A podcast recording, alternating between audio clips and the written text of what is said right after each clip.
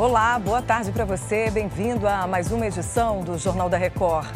Polícia do Rio de Janeiro prende suspeito de criar grupo na internet que praticava estupros e induzia adolescentes ao suicídio. Tiroteio em festa pela independência dos Estados Unidos deixa três mortos e oito feridos. É agora no Jornal da Record.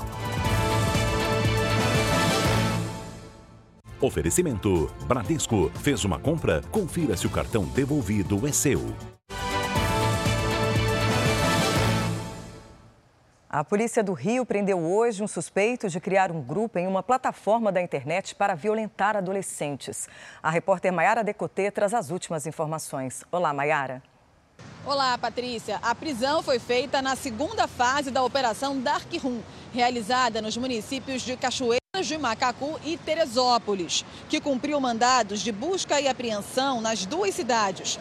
Pedro Ricardo Conceição da Rocha, de 19 anos, é apontado como criador e administrador do principal servidor da plataforma em que os crimes eram cometidos. Segundo as investigações, o grupo usava a plataforma Discord para cometer atos de extrema violência contra adolescentes e animais, como estupros virtuais e desafios que levavam adolescentes até ao suicídio. Do Rio de Janeiro, Maiara Decotê. Que absurdo, né, Mayara? Obrigada pelas informações. E ainda no Rio de Janeiro, as polícias civil e militar realizaram uma operação do Complexo da Maré, na zona norte da capital, contra criminosos envolvidos em roubos de carros. A repórter Monique Bittencourt acompanhou e traz os detalhes. Boa tarde. Olá! Além de equipes de batalhões especiais, veículos blindados e helicópteros também deram apoio a essa operação, que começou ainda de madrugada e assustou os moradores da região que relataram um intenso tiroteio. 22 escolas fecharam e 8 mil alunos ficaram sem aulas. Duas clínicas da família que funcionam no interior da comunidade suspenderam os atendimentos por conta da operação. Segundo a polícia, o complexo da Maré se tornou uma das bases operacionais de uma das maiores facções criminosas que atuam no Rio de Janeiro, fornecendo armamento pesado como fuzis para a prática de roubos de veículos e de cargas no estado.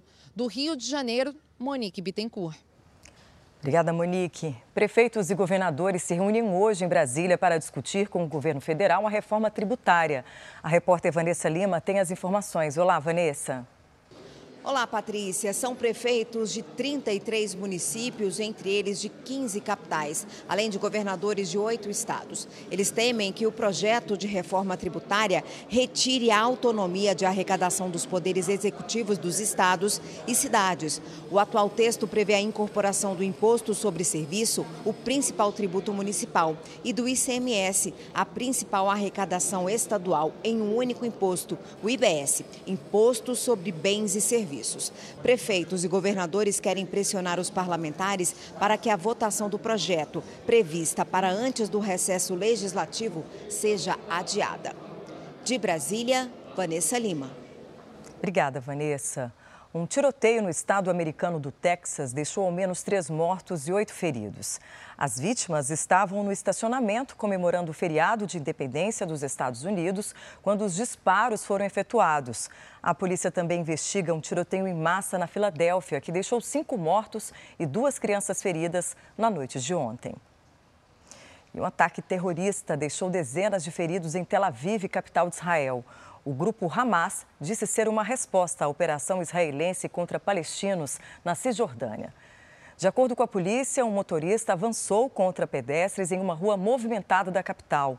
Instantes depois do atropelamento, um ataque com faca, seguido por tiros, foi registrado perto do local.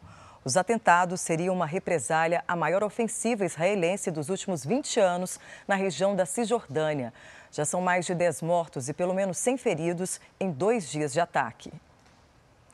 A China emitiu um alerta para inundações no centro e sudeste do país por causa das fortes chuvas que atingem a região. Moradores ficaram ilhados e 10 mil pessoas foram levadas para abrigos na província de Hunan. Em algumas áreas, o nível da água ultrapassou um metro e meio. Chega ao fim esta edição. Mais informações no r7.com e nas redes sociais do Jornal da Record.